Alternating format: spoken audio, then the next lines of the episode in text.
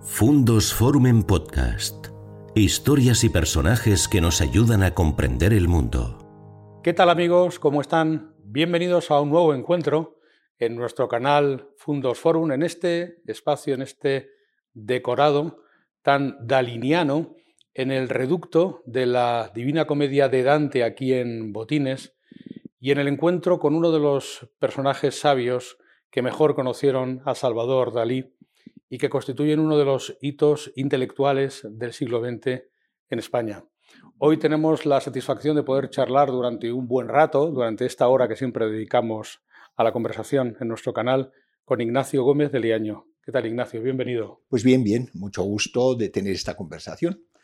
Y muchísimas gracias por permitirnos que su aportación venga a engrosar el elenco de personalidades culturales que han pasado por nuestro canal Fundos Forum hay un amigo que le define a usted como el intelectual más importante de la segunda mitad del siglo XX en España. Es usted una persona que ha tocado todos los palos, que ha desarrollado actividades en muchos ámbitos de la intelectualidad y que fue amigo de Salvador Dalí, que será el comienzo de nuestra, de nuestra charla, porque hemos tenido la oportunidad de escuchar la reminiscencia daliniana de Dante en sus, en sus palabras, y usted que se encontró con Dalí durante un tiempo de su vida y que fue su amigo.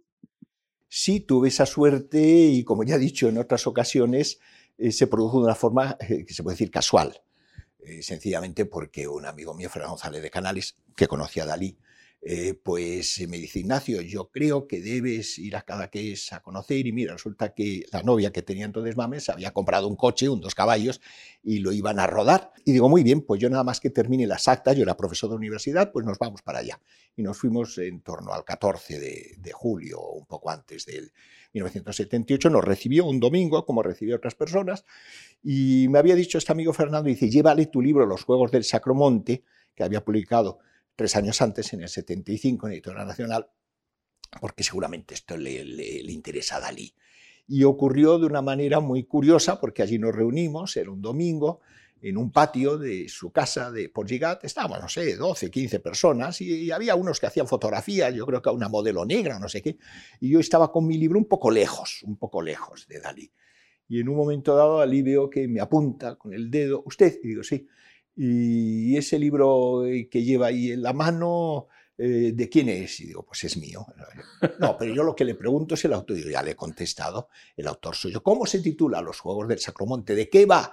Y digo, pues de unos libros de plomo que eran una falsificación morisca que se encontraron en unas cuevas a las afueras de Granada. Venga usted aquí, traigan un sillón para este señor. Entonces ya nos sentamos, empezamos a hablar de ese tema, del arte de la memoria, y como no estaba Gala, porque estaba en el Castillo de Público, quiero que conozca a Gala, eh, yo pensaba irme dos días después y que me hable de mi teatro museo, que no había visitado todavía, si no recuerdo mal. Lo visité, entonces me quedé unos días más en, en, en Cadaqués, me vi varios días con Dalí, con Gala, me invitaron a comer, etcétera, etcétera y, y, le conté un poco la impresión que me había hecho su museo. Y digo, hombre, lo que ha recordado es al Teatro de la Memoria de Giulio Camilo. Oye, ¿eso, eso qué es? ¿Qué es? Y le decía que me había dedicado mucho al estudio del, del, arte de la memoria y había traducido el gran libro de, de mi maestra, la profesora Frances James del Warburg Institute, y, y, y con mis estudios que había hecho publicados en el 73 de Giordano Bruno, Mundo Magia Memoria, que fue el gran mnemonista, artista de, mago de la memoria, eh, bueno, pues le conté, digo, me parece que su museo es un teatro de la memoria, etcétera. Escriba, escriba sobre eso y lo primero que se publicó mío sobre Dalí fue ese texto que se publicó en francés, porque era para el catálogo de la exposición, eh, era en el segundo volumen, ya que el primero se había eh, editado ya, La vie publique de Salvador Dalí, la vida pública de Salvador Dalí. Debo decir que cuando estaba Gala con nosotros hablábamos en francés, pero si estamos Dalí yo, lógicamente hablamos en español. Y entonces, pues apareció Le Teatre Dalí de la Memoria, el Teatro Dalí de la Memoria en, en ese catálogo. O sea que fue así, digamos, como se inició nuestra relación. Una relación que duró hasta el fallecimiento de sí, Dalí sí. y que fructificó en, por ejemplo, este libro Dalí descifrado, sí. en que usted recoge eh, diarios, impresiones.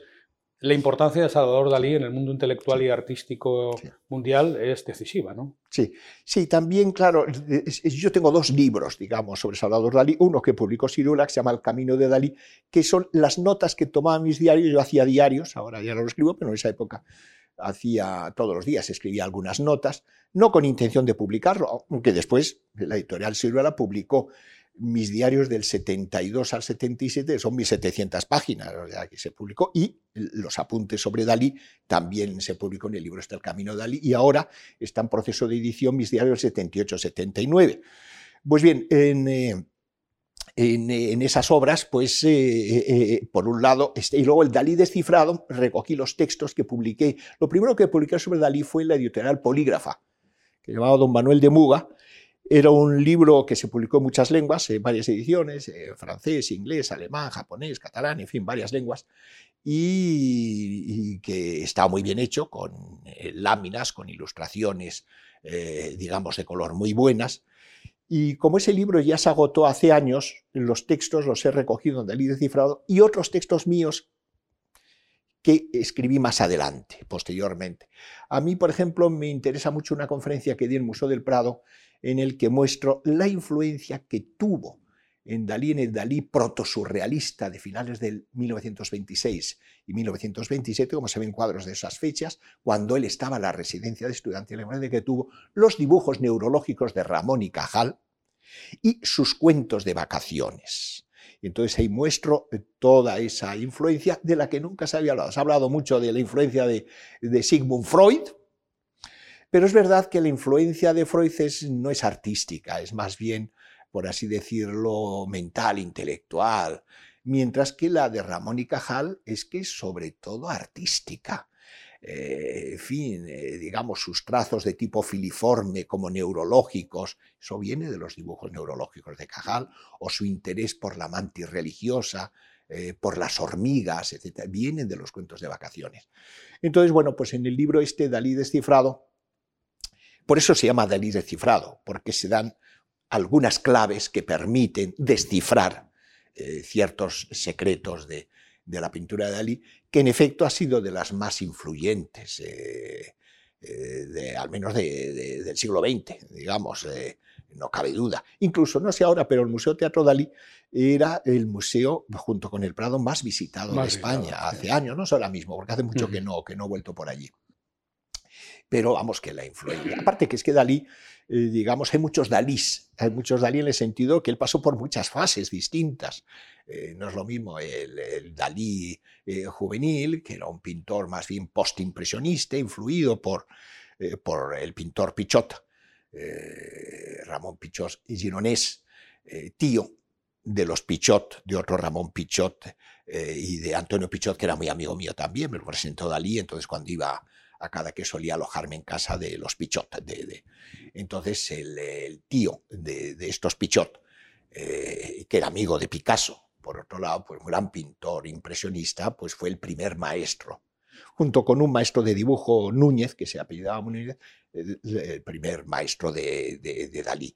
Eh, pero empezó en esa fase, digamos, postimpresionista, después se pasó a un cierto cubismo, Después tuvo una fase de gran objetividad cuando tenía veintipocos años. Eh, estoy hablando del año 25, 26, los famosos cuadros de su hermana, Dana María, la cual traté y también conocí, mirando por la ventana. Pues, ese cuadro que será como de en torno al 1925, es la parte objetivista. Y de pronto, a finales de 1926, es cuando empiezan a aparecer estos trazos en forma de hilos en forma de, estructuras celulares eh, eh, histológicas o neurológicas y que ya es el primer surrealismo. Es un, primer surrealismo que no lo recibe Dalí de París, sino que lo recibo en la residencia de estudiantes de Madrid, precisamente por, ya que en la residencia de estudiantes había un laboratorio un laboratorio muy importante, incluso una foto famosa en que se ve a García Lorca con una corbata de pajarita muy elegante, él, eh, mirando por un microscopio en ese laboratorio. Lógicamente estuvo también ahí Dalí y luego hubo relación con personas como, eh, como Garma, un psicólogo que conoció a Freud, bueno, Dalí también lo conocería. En fin, que esa época de Dalí de los años 20 que pasó en Madrid en las estudiantes, también porque él iba mucho a la casa de no parientes, pero sí parientes directos de los Pichot, que era Eduardo Marquina. Estaba casado con una Pichot, eh, digamos, una eh, sobrina del pintor que, le instruyó en el postimpresionismo. Y precisamente ahí iba también en esa casa un famoso estudioso del arte y de la psicología que se llamaba Lafora, Rodríguez Lafora, que también tiene su importancia. O sea que eh, yo en esos estudios que aparecen en el libro de Libre Cifrado he tratado de dar ciertas claves, ciertas claves que no eran conocidas, aparte de la importancia que yo entiendo que tienen la convertibilidad, o sea, figuras que se convierten en otra cosa, la imagen doble, o también mm, los objetos duros y blandos, el juego de lo blando y con lo duro. Eh, Qué interesante. He querido comenzar justamente por el personaje Dalí, porque es su motivo de presencia en León en una conferencia magnífica en las interacciones entre Dante y Dalí, que podrán también ustedes mismos em, ver y seguir en este, en este canal, porque está presente entre los contenidos del canal Fundos Forum, pero el foco de este encuentro es usted, es el personaje, el intelectual Ignacio Gómez de Liaño. Eh, nos acaba de contar que sus memorias son 1.700 páginas, no sus memorias, sus diarios en concreto. ¿eh? La memoria diaria de una persona que escribía durante un tiempo eh, su quehacer cotidiano y que casi, casi sin retocar las dio a la edición. Vamos a recoger algunos aspectos de su vida, si le parece bien, em, que nos pueden interesar muchos. Uno de ellos fundamental, la vanguardia. que forma parte de la vanguardia de la vanguardia poética, de la vanguardia y de la movida madrileña, porque hay quien sostiene que lo uno va con lo otro. Usted vivió ambas cosas, Ignacio. No, yo lo sostengo, es mi tesis. Sí, por eso. Sí. yo muy joven, a los 18 años, entré casualmente en contacto, eh, porque esos últimos años estudié en el Cardenal Cisneros y enfrente está el, estaba el conservatorio. Y allí había en un sótano, eh, digamos, juventudes musicales. Y yo fui allí porque quería escuchar la consagración de la primaria Stravinsky. ¿Por qué? Porque había un concurso en la radio, no sé si se llamaba entonces Radio Clásica, y entonces había que hacer una redacción eh, para presentar al concurso. Y la música que ofrecieron la radio era la consagración de la primaria Stravinsky.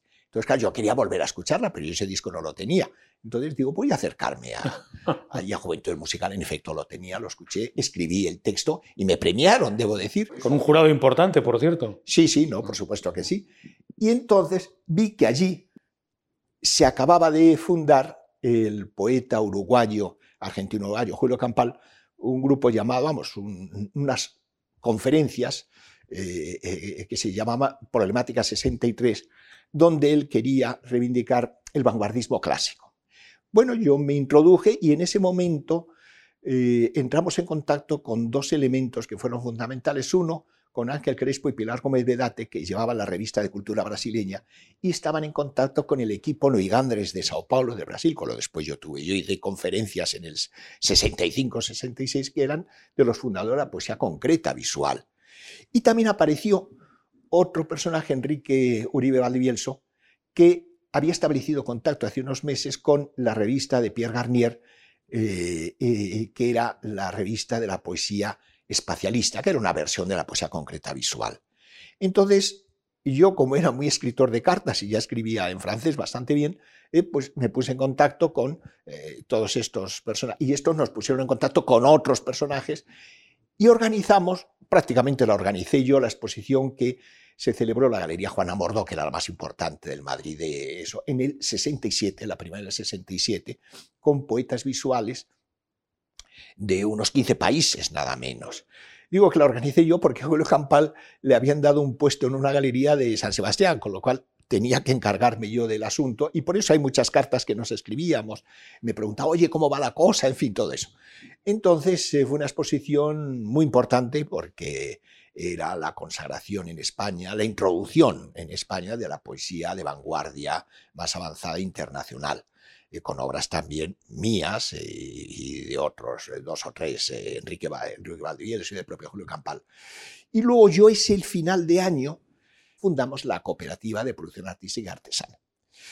Y ya empezamos a organizar conferencias, incluso organizé una gran exposición que ha sido un catálogo magnífico, la exposición Rotor de Concordancia de Artes, donde, además de poesía visual, había obra de artistas de tipo geométrico como Elena Sins, Julio Plaza, eh, lugar Eusebio Sempere, porque también entramos en relación por la Galería Juana Mordo con Eusebio Semper, hicimos mucha amistad, y ya eh, es como se creó, se puede decir, en, en, España y en Madrid en particular, pues todo el movimiento vanguardista, que además derivó por la relación con el gran eh, poeta y escritor Alain Arias Misson, nacido en Bruselas, pero nacionalizado en Norteamérica y casado en aquella época con una señora de origen asturiano, eh, Arias Misson, que ahora la están reivindicando mucho en, Estados Unidos, una pintora.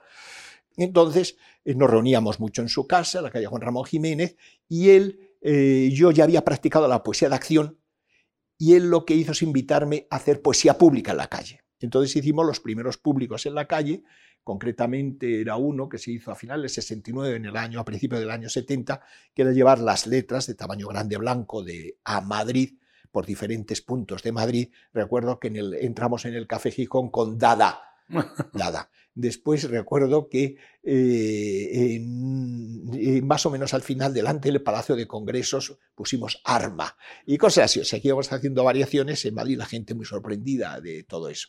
Y, digamos, todo eso, todo ese, ese movimiento de vanguardia que puede decirse, modestia aparte, en que encabece, eh, pues culminó en los famosos encuentros. Y no, primero los encuentros de Pamplona. Ah, los encuentros de Pamplona son decisivos a tenor de su Son decisivos, sí, sí. Los de importancia mundial. Por supuesto, allí estuvimos gente del Japón, de Estados Unidos, de Francia, Inglaterra, Alemania, en fin, de muchos países. Los organizadores fueron el gran músico Luis de Pablo y el pintor Alexandro, desgraciadamente los dos fallecidos hace poco más de un año, y con el cual coincidí también desde el 69 al 72 en el centro de cálculo, donde hice investigaciones.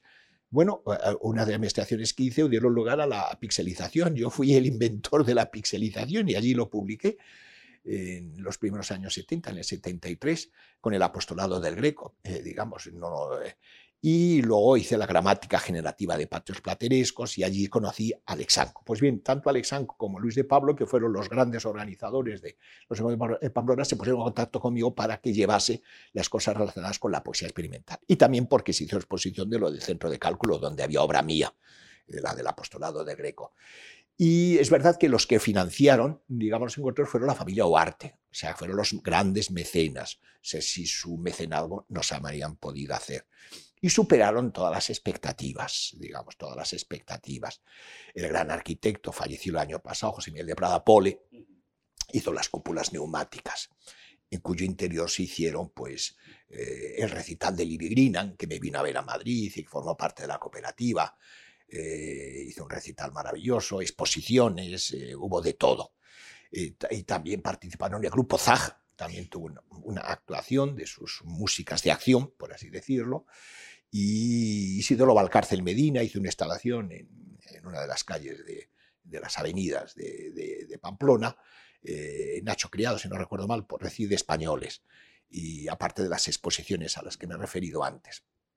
Y después recuerdo el concierto que dio John Cage, John Cage de música, eh, muy impresionante, con David Tudor, que era el que le acompañaba en su instrumento musical, una especie de recitativo muy, muy impresionante. También recuerdo a Steven Reich, otro concierto, porque claro, esto empezó queriendo ser un festival de música, por eso tuvieron mucha importancia. Lo musical y Luis de Pablo es músico. Y Luis de Pablo estaba muy vinculado a la familia Huarte porque ellos fueron los que hacían de mecenas a su eh, taller musical llamado Alea.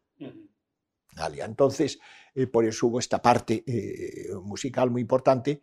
Y luego también recuerdo pues eh, el equipo Crónica hizo unos famosos muñecos, que fue una de las imágenes más eh, representativas de los encuentros, estos muñecos del equipo Crónica, como también los corredores de, de Gimos, que corrían por las calles de, Pamplona. En fin, todo esto es la culminación de algún modo del de, vanguardismo iniciado, pues eso, eh, en el año 64-65 y que siete años después culmina.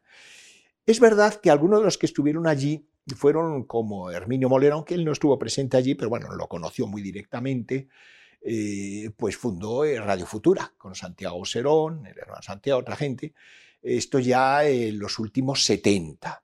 Pero es verdad que sin ese vanguardismo, sin ese querer llevar el arte a la calle, no se habría creado la movida. Pero es cierto que la movida ya tuvo un carácter más popular. Lo nuestro era más elitista. Intelectual. Más intelectual, más elitista. Es decir, que la movida fue, eh, digamos, la transformación de lo que era arte de una élite al arte de eh, una clase social mucho más, mucho más amplia. Y yo, claro, tenía bastantes amigos allí, por ejemplo, en el caso de Pedro Almodóvar se puso en contacto conmigo gracias a Herminio Molero y Blanca Sánchez en el 70-71 y compartió conmigo acciones poéticas en el 71 en galerías de Madrid y incluso ya hacían Super 8 unas peliculitas a las que nos invitaba en pisos para verlas, etc. Y, o sea, que él vivió también aquello. O el gran fotógrafo de la movida es Pablo Pérez Mínguez. Y Pablo Pérez Mínguez se introdujo en la vanguardia por mí, porque él vivía cerca del Instituto Alemán, y en el Instituto Alemán, eh, que está en la calle Zurbano, en fin, eh, cerca, digamos, de, la Castellana y de la calle Génova, eh, él vivía en Montesquinza, su familia. Entonces él, y como yo allí en el Instituto Alemán tuve muchas actividades de tipo de vanguardia, empezando por una exposición en el año eh, Texto, Letras, Imágenes, en el 66 o algo así. Entonces ya él iba con la cámara haciendo fotografías, me hizo muchas fotos y en marzo del 72 me propuso que quería hacerme una foto de, eh, de torero, vestido de torero, con un cordero.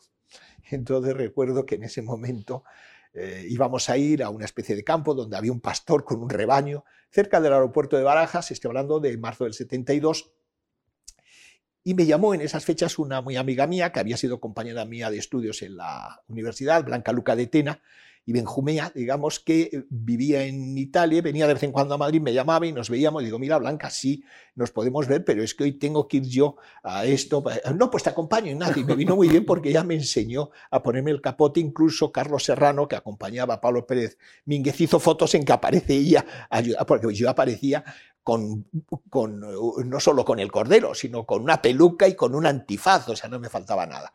Y esa fue una de las grandes fotos icónicas de este gran fotógrafo, que es el fotógrafo de la movida. Yo muchas veces he dicho que de la movida lo que quedarán son las fotos de Pablo Pérez Mínguez. Confieso que yo iba a veces a los conciertos, no, no eran de mi preferencia, porque eh, soy mi enemigo de los ruidos y generalmente donde se hacían estos conciertos había un ruido espantoso y digo, bueno, pues qué se le va a hacer, hay que aguantarlo. Pero, pero lo viví, digamos, a través pues, de amigos eh, que tenía, pues por ejemplo, pues Alaska, Alaska en casa de, un pintor cuyo tío tenía una casa por el barrio Salamanca, eh, Bola, Bolín, Barrio Nuevo, eh, pues en alguna fiesta que dio, pues eh, él invitó a Bernardo Bonesi, digamos, los de, ¿sabes?, de Alaska, los Pegamoides o los zombies, en fin, como se llamasen, que eran unos niños, tenían 15, 16, recuerdo Alex de la Nuez, tendría 15 años, y entonces también ellos fueron a exposiciones como las de Guillermo Pérez Villalta, que era mi amigo de este Bolín, Barrio Nuevo, Bola, eh, con lo cual, pues eso, o sea que también me introduje en ese mundo, aunque no era propiamente mi mundo. Yo estaba dedicado en ese momento ya a mis estudios pues, de Giordano Bruno, el arte de la memoria. Eh, incluso ya inicié mi primera novela, Arcadia, que la inicié en el 76-77 se publicó en el 81. Eh, pero bueno, pero incluso en Arcadia se refleja también en algún momento ese mundo mm. de, la movida. Es muy interesante esta faceta porque en efecto la movida tiene este carácter popular, em, pero la perspectiva de sus raíces y su ancla intelectual en movimientos vanguardistas que datan de tiempos anteriores es una perspectiva que solo Ignacio Gómez de Liaño nos puede proporcionar como testigo presencial. Su función como escritor, como poeta, como investigador es enorme, pero ahora me quiero centrar un poquito en su relación con los libros, con dos eh, perspectivas muy peculiares. Una de ellas es la de, la de autor, autor de una ingente obra, como digo, pero me quiero eh, concentrar en su obra Democracia, Islam y Nacionalismo, un trabajo del año 2018 en que viene a evaluar las democracias y en concreto hablando de la luteranización ¿eh? por Lutero y la islamización también de nuestras sociedades. Mm, ¿Cuál sería la relación intelectual eh, de Ignacio y de los intelectuales del momento eh, presente con la democracia como forma de gobierno? ¿Piensa usted en su vigencia? usted es crítico con el Estado de las autonomías, por ejemplo. ¿Considera que hay que hacer retoques? ¿Considera que la Constitución, alguna vez leído, piensa usted que eh, tiene defectos graves que merecerían ser subsanados? Sí, por el título octavo de las autonomías. Si las autonomías se hicieron es por los asesinatos que hizo ETA. se pensó que era una manera de impedir que los terroristas de ETA pues, siguiesen matando a cientos de personas, concediéndoles no la independencia a las provincias vascongadas, sino haciendo estatutos de autonomía. Entonces fue lo que eh, decía eh, Adolfo Suárez del, café para todos, o sea que todos cuando nadie había pedido autonomías, puesto que era multiplicar el centralismo. En vez de estar el centralismo en Madrid, estaba ya eh, en una docena de sitios o en más sitios todavía. Eso por un lado. Luego, por otro lado, que tampoco eh, se estableció unos límites al uso de los fondos públicos. Eh, se criticaban mucho los sindicatos verticales del franquismo porque vivían sufragados por el régimen de Franco, pues los sindicatos después, comisiones el UGT, son más verticales todavía, viven también de ese dinero, ¿no? Eh, y los partidos igual, digamos, entonces el partido de, porque señores van a tener que vivir del Estado, que vivan de sus afiliados o de sus benefactores o de sus mecenas. Eh, luego también eh, la ingente cantidad que el sistema autonómico, y no solo el sistema autonómico, eh, pues ha traído de empleados públicos, de los 700.000 que había en el 75, el último año de, del régimen de, Franco, se ha pasado los 3 millones y medio después y la población no ha crecido eh, tantísimas veces como, eh, como, representa, como sería el, crecimiento de los empleados públicos, no solo de los funcionarios. Luego también se han degradado, yo que claro, he sido más de 30 años profesor de la universidad, el nivel de la enseñanza se ha deteriorado. Eh, el sistema de oposiciones era un sistema muy riguroso, que había clientelismo, claro, pero había que prepararse muy bien, mientras que después se pasó a un sistema que fundamentalmente el ser amigo de la gente del departamento. Es decir, que hay cantidades de cosas eh, que hay que reformar eh, porque claro, en muchos aspectos el régimen actual eh, pues es más corrupto que el régimen de Franco. Es decir, si se evalúan eh, la cantidad de dinero que utilizan las entidades, digamos, políticas respecto a la de Franco, son infinitamente mayor, o incluso los presos. Los presos, si se compara el número de gente que estaba en las cárceles en el último tiempo de Franco con el que ahora, pues ahora hay como tres o cuatro veces más. la cárcel también. Es decir, que yo creo que hay que eh, arreglar eh, muchas cosas, pero claro, muchos viven de, la política, viven del dinero público. Entonces, pues claro, eh, prefieren que se mantenga este, este sistema. Es decir, que sí, estos estudios, de hecho, yo fui profesor muchos años en la Facultad de Ciencias Políticas y Sociología con un discípulo de Ortega Set, Paulino Garagorri, editor de sus obras completas, y esto me llevó a hacer mis primeros estudios de, digamos, sociológicos que publiqué en La mentira social, imágenes, mitos y conducta, ya que el tema de la imaginación y la memoria siempre me interesó mucho, pero en este libro era más bien su repercusión social y política. Y de ahí pasé, esto se publicó en los años 80, últimos años 80. Y después los primeros del actual milenio, eh, publiqué más allá, eh, eh, Recuperar la democracia. Y, luego ya toda esta fase culminó en el libro que acabas de citar, el de Democracia, Islam, Nacionalismo. Aunque es verdad que ahora se va a publicar el último libro mío sobre ese que se llama El eclipse de la civilización, que lo publicará la esfera de los libros y que parece ser que saldrá en enero. Eh, claro, en Democracia, Islam, Nacionalismo me interesé por un tema que antes no había sido objeto de mi atención y era el Islam.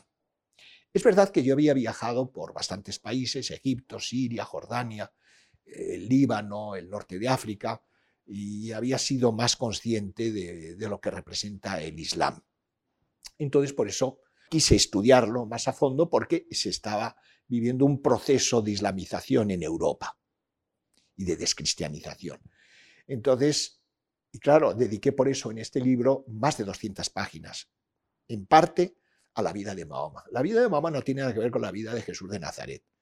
Eh, Mahoma fue un caudillo militar, no solo era un profeta, un caudillo militar, que hizo guerra sin cuento, que incluso eh, vio cómo se mataba a 800 contrarios a hombre. Ninguna de esas cosas las hizo Cristo.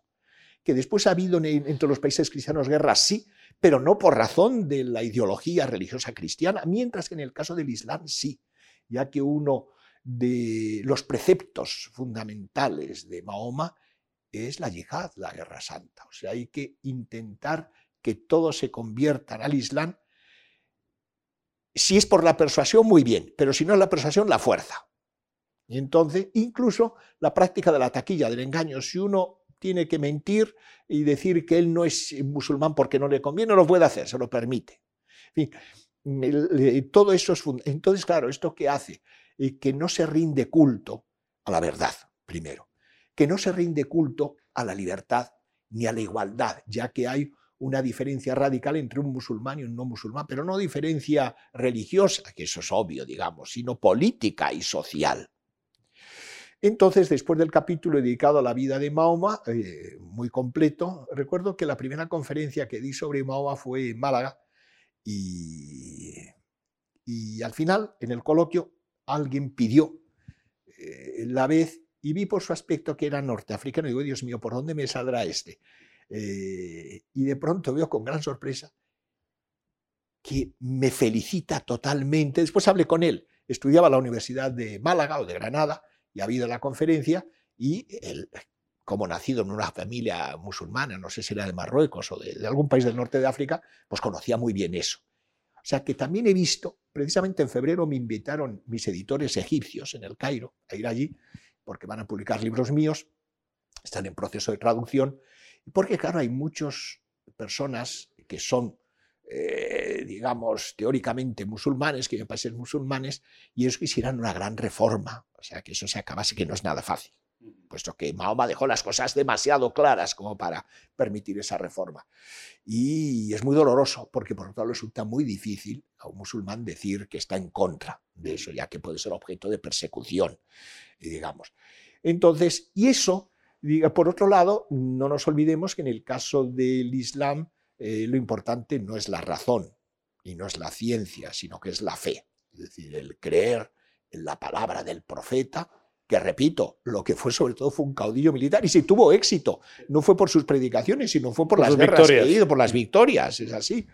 Entonces, ese culto a la fe frente a la razón lo vemos también en la reforma protestante de Lutero y de Calvino sea, en Lutero Calvino eh, se da mucha importancia a algo que también en el Islam se da importancia, que es, eh, digamos, la predestinación. Es decir, que más o menos ya Dios ha decidido desde toda la eternidad quiénes se van a salvar y van a ir al cielo y quiénes se van a condenar y van a ir al infierno. Entonces, claro, el catolicismo no acepta eso.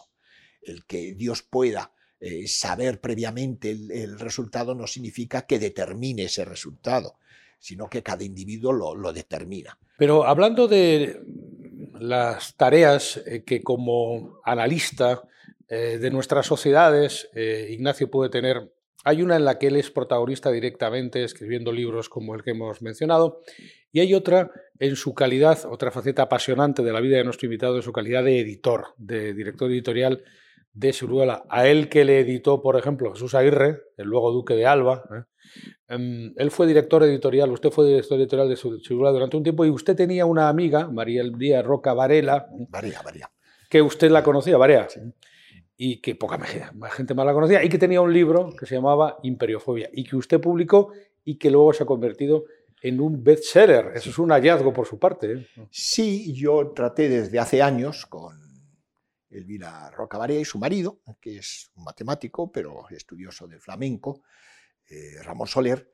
Y eh, más, coincidimos porque en ese momento yo estaba también preparando mi libro sobre Carlos III, donde reivindico que es, eh, digamos, la figura de Carlos III y el papel de España en, en, las excavaciones de Pompeya y Herculano, sobre todo, y las de los mayas en México, etcétera, etcétera. Bueno, y ella entonces me habló eh, quizá porque, como le había contado de estas investigaciones mías, que ella también estaba haciendo una investigación donde se reivindicaba el papel español en la historia. Y, yo la animé a seguir trabajando en esto, y como vi que ella eh, llevaba mucho tiempo investigando sobre ese tema y me dio la impresión por las conversaciones que teníamos que iba bien y ella ya había publicado algunos libros de tipo erudito, pues la prometí cosa que no había hecho nunca. Yo dirigía entonces la colección La Biblioteca de Ensayo, de Siruela desde hacía muchos años. Y le dije, hombre, eh, Elvira, eh, yo te prometo que te publico ese libro, cosa que no había hecho nunca con ningún autor, eh, sino que esperaba leerlo, el libro, y después ya vería, porque yo rechacé muchos libros, incluso de autores importantes, porque ese libro en concreto no me parecía bueno. Entonces, claro, me asusté un poco y digo, Elvira, nada más que tengas escrito algún capítulo, mándamelo para que lo vea. Y me llevé la grata sorpresa de que me gustaron mucho. Recuerdo que era uno la leyenda negra en los Países Bajos, otro en Italia, los primeros que yo leí. Y tengo todos esos correos electrónicos que nos enviábamos, nos intercambiábamos, puesto que ella vivía en Málaga, yo en Madrid, aunque voy muy a menudo a Málaga y es allí donde la veía. Entonces eh, ya me quedé muy tranquilo, pero eh, era un momento en que había una crisis editorial. Entonces recuerdo que la directora de Silvia La Ofelia eh, me dice, Ignacio, sí, pero nunca me había rechazado ningún libro que propuse, pero dice, pero que no sea un libro demasiado largo, que no pase las 400 páginas. Y se lo dije a Alvira, por favor, procura no pasarte de esto. Además, Elvira no la conocía nadie, digamos, en el mundo editorial en ese momento.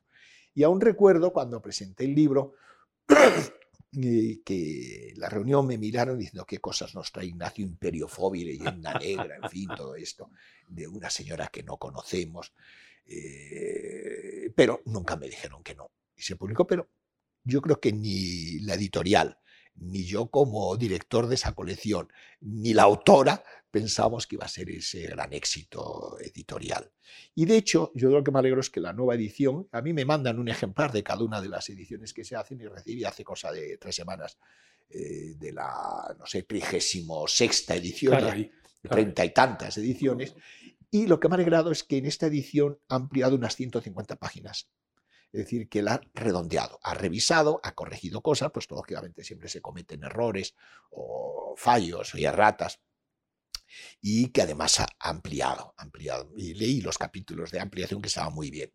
Es decir, que, tuve eh, ese acierto. Es verdad que poco antes tuve otro acierto, y era con un autor que yo no conocía, aunque sea la familia, Pablo Dors, que él me mandó un librito, este era un librito pequeño, La biografía del silencio, y era cura, es cura, y entonces yo lo, también lo integré en mi colección y también enseguida se publicaron 100.000 ejemplares. O sea que tuve la suerte de que con esos dos libros, a veces digo un poco excesivamente que salve a la editorial, pero lo que es cierto es que era en un momento editorial dificultoso, difícil. Esta es una faceta muy importante del creador, del creador como director de una colección editorial, porque Imperiofobia es uno de los libros más importantes de la última década en España y sobre todo ha servido para reanudar una visión sobre nosotros mismos. Usted que ha vivido en Londres, ha sido también profesor en Osaka, ha vivido en Pekín, es un viajero impenitente, autor de libros de viajes.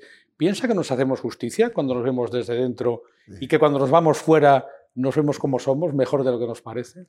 Sí, es verdad, eh, que hay una especie de, eh, digamos, de autopunición eh, los españoles porque, claro, ha habido los eh, países que han marcado las pautas en los últimos dos siglos, no ha sido España, España los marcó en los tres siglos anteriores, 16, 17 y 18, pero ya en el 19 y 20 no. Entonces los países que marcaron las pautas eran enemigos de España, puesto que lo que querían era ser los herederos del imperio español y no solo políticamente, sino culturalmente que son primero Francia, después sobre todo Inglaterra y después Estados Unidos.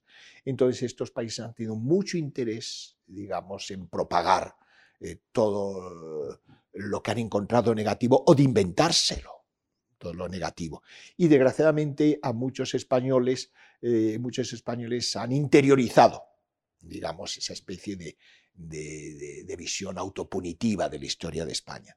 Entonces yo me he alegrado de que un libro como el de el del Mirarroca o otros también, de Iván Vélez o el mío de El Reino de las Luces sobre Carlos III, del cual se acaba de publicar la edición alemana, en una editorial importante de Frankfurt, Besten, pues reivindiquen, digamos, el papel español. Yo creo que ese es un punto importante, eh, puesto que eh, no solo que la lengua española eh, sea la lengua materna más hablada en el mundo después del chino, sino que en una lengua se han escrito de poesía, de literatura, como en ninguna otra lengua, incluido el inglés, o sea, la cantidad. Por eso ni siquiera podemos conocer toda la obra literaria que se ha hecho en lengua española en los últimos cinco siglos. Es decir, que, o no digamos en las artes plásticas, por ejemplo, pues, en el XVI y XVII, en el siglo XX. Antes hablamos de Salvador Dalí, podemos hablar de Pablo Picasso, de Gutiérrez Solana y de tantísimos otros. Es decir, que sí, que, es importante no solo el reivindicar eh, la cultura española, sino el que esa reivindicación proceda de un conocimiento adecuado. Eh, de la, cultura española. Mm. Hablábamos de su faceta como descubridor de importantísimos autores, eh, eh, Roca Varias, una de ellas, pero también como descubridor de personajes históricos. Es usted el máximo experto mundial Giordano, Giordano Bruni, traductor al español de este personaje. Denos alguna pincelada de qué relieve tuvo para nosotros su aportación, la aportación de Giordano Bruno, cómo de importante es que sin usted probablemente no hubiera tenido el papel que en este momento tiene nuestro, nuestra cultura. Si yo me interesé en la obra de Giordano Bruno, sobre todo en sus artes de la memoria, sus obras, entre comillas, mágicas, de magia, en el, en el 72, porque vi que esas artes de la memoria tenían que ver con la poesía experimental, en el sentido que había una conciliación entre la imagen y la palabra, ya que los sistemas mnemónicos se basan en dos preceptos. Uno, crear lugares puesto que los lugares tienen la capacidad de suscitar recuerdos y en esos lugares instalar imágenes relacionadas con las cosas que queremos recordar, para simplificar. Por eso me interesó mucho en el 72 y recuerdo que a principios del 73, esto parece mi diario, La Red del Tiempo, el libro este publicado en 1700 páginas por Ciruela, eh, fui a visitar a Jesús Aguirre, que era, entonces se llamaba el cura Aguirre, ya que se acababa de secularizar. En Taurus, En Taurus, que estaba entonces en un palacete de la familia Fierro, en la Plaza Marqués de Salamanca de Madrid. Antes de casar con Caída. Sí, sí, estaba hablando de, estoy hablando de principios en enero del 73. Y, yo había ido allí porque me había llamado mi compañero de estudios y viejo amigo Fernando Sabater, que lo había visitado casualmente y le había preguntado, hombre, me gustaría conocer a otros jóvenes filósofos. Y él me, oye Ignacio, mira, que, que he conocido a Jesús Aguirre, tiene interés en conocer a jóvenes filósofos, llámale, tal. me citó. Y, pero yo no le iba a hacer ninguna propuesta. Pero él vio que yo hablaba con mucho entusiasmo de Giordano Bruno y de sus artes de la memoria, que nadie conocía en España.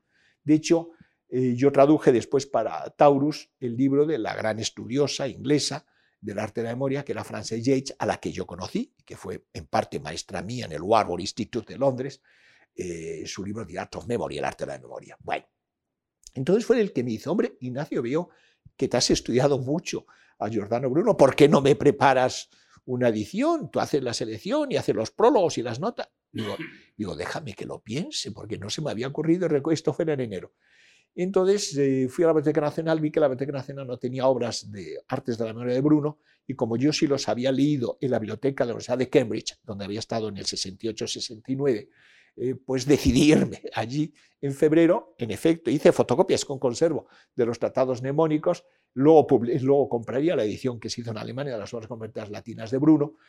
Y es verdad que eh, yo hice algo que no me esperaba, y es que fui el primer traductor en el mundo de obras latinas de Bruno. O sea, que no se habían traducido ni al francés, ni al italiano, ni al inglés, ni a ninguna lengua, que fueron su tratado de magia, sobre la magia, y su, tratado su último tratado de arte de la memoria, que es el más completo. Bueno, la primera parte, porque las otras no tenían tanto interés, que es el de Imaginum Signorum et Idearum Composiciones, sobre la composición de imágenes, signos e ideas.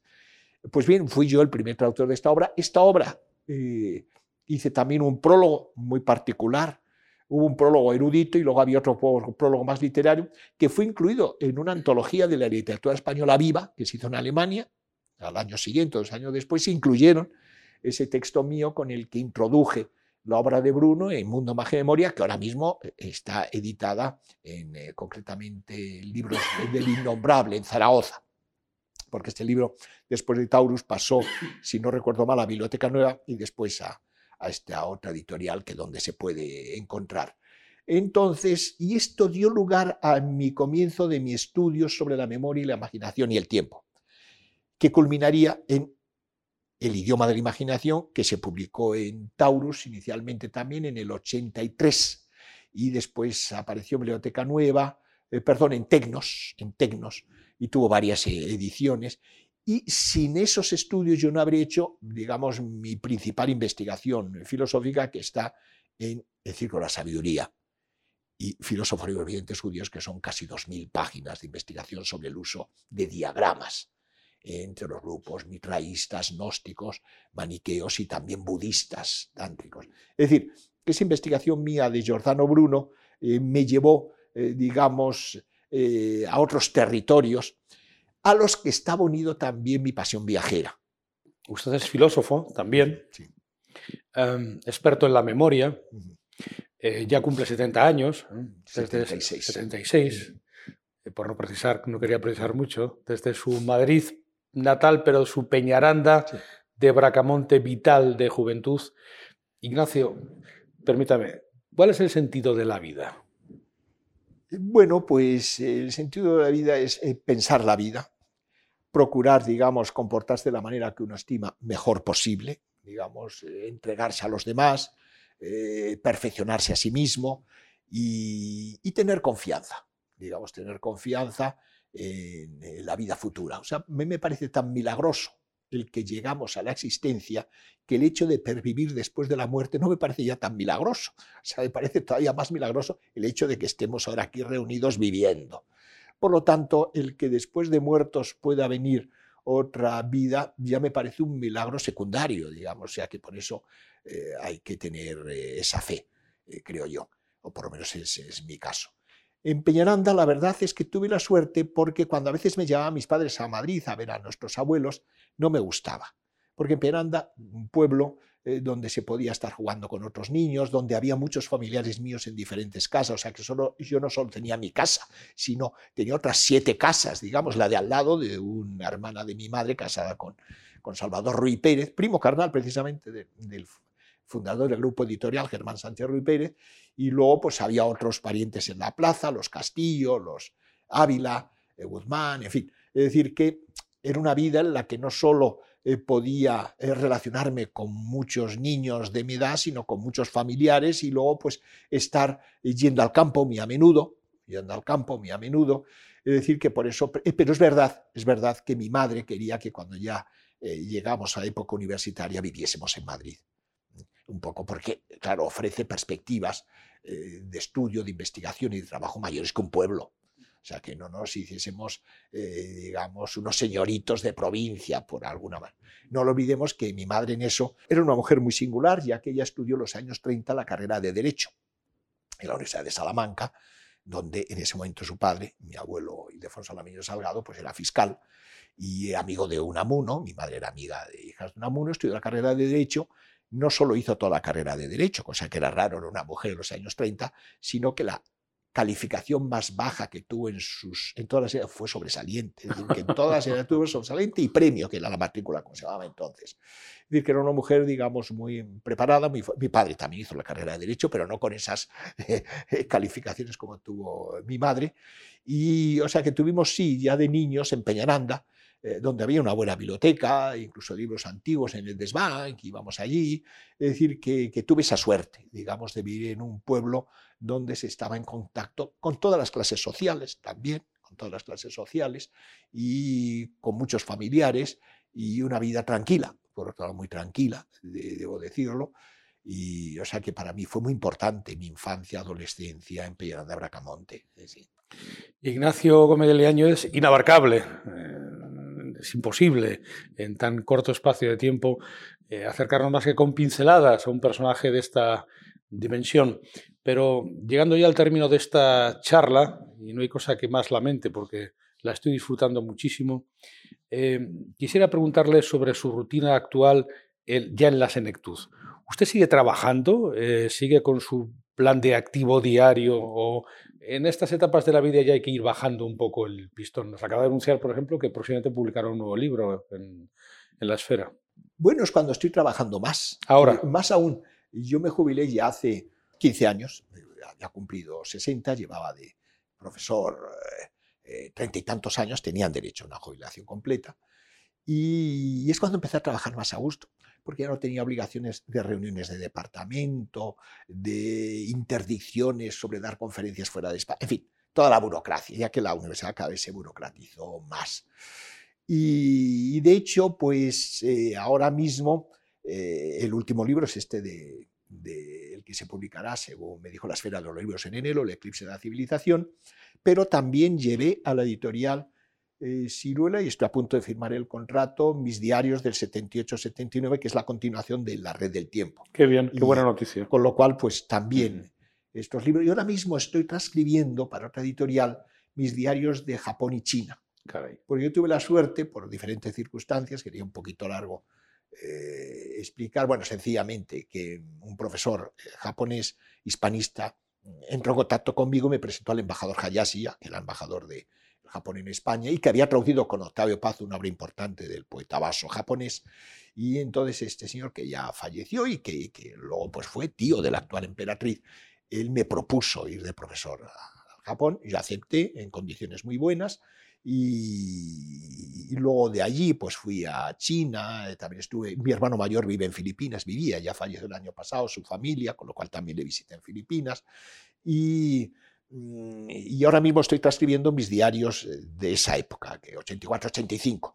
Y luego me invitaron, di conferencias en Pekín, cuando fui a China después del Japón, estuve mes y medio por, viajando por China de conferencias y justo la Universidad de, de Pekín, Beijing, Yuan, me invitó cinco años después, cuatro años y medio, a ir de profesor a Pekín y yo le dije que sí, claro. Y fue para mí un año magnífico porque hice grandes viajes por toda China. Y eso fue 89-90. Y, esto es lo que me llevó también a ver la conexión que había habido desde Alejandro Magno, sobre todo, entre el mundo helenístico, después helenístico romano, y el Oriente, pasando por la India, por Afganistán, Pakistán, digamos, la Bactriana, y que eso, sin ese viaje, más recuerdo que en el Japón, cuando llegué aún tengo el catálogo, vi una exposición que era el arte de Gandhara. El arte de Gandhara es una región que está en el noreste de Pakistán, ya limitando con Afganistán, donde eh, se inició la iconografía budista, que es de estilo helenístico romano. Entonces, para mí, eso era muy sorprendente de ver que ese mundo que me parecía tan raro, el japonés, tenía eh, esa especie de, prosapia artística, budística, helenístico-romana una expresión para los japoneses muy importante porque era el origen de la iconografía de Buda. Entonces, eh, y yo viajé por China, recuerdo con el que después ha sido embajador en el Extremo Oriente en muchos países, Gonzalo Ortiz, un viaje hasta la frontera de eh, China con Pakistán, es decir, por toda la región del Xinjiang Uigur, el desierto de Gobi, el desierto de Taklamakan, eh, ciudades oasis, digamos, íbamos en unas camionetas imposibles por allá, recuerdo, en Turfán, en, Kasgar.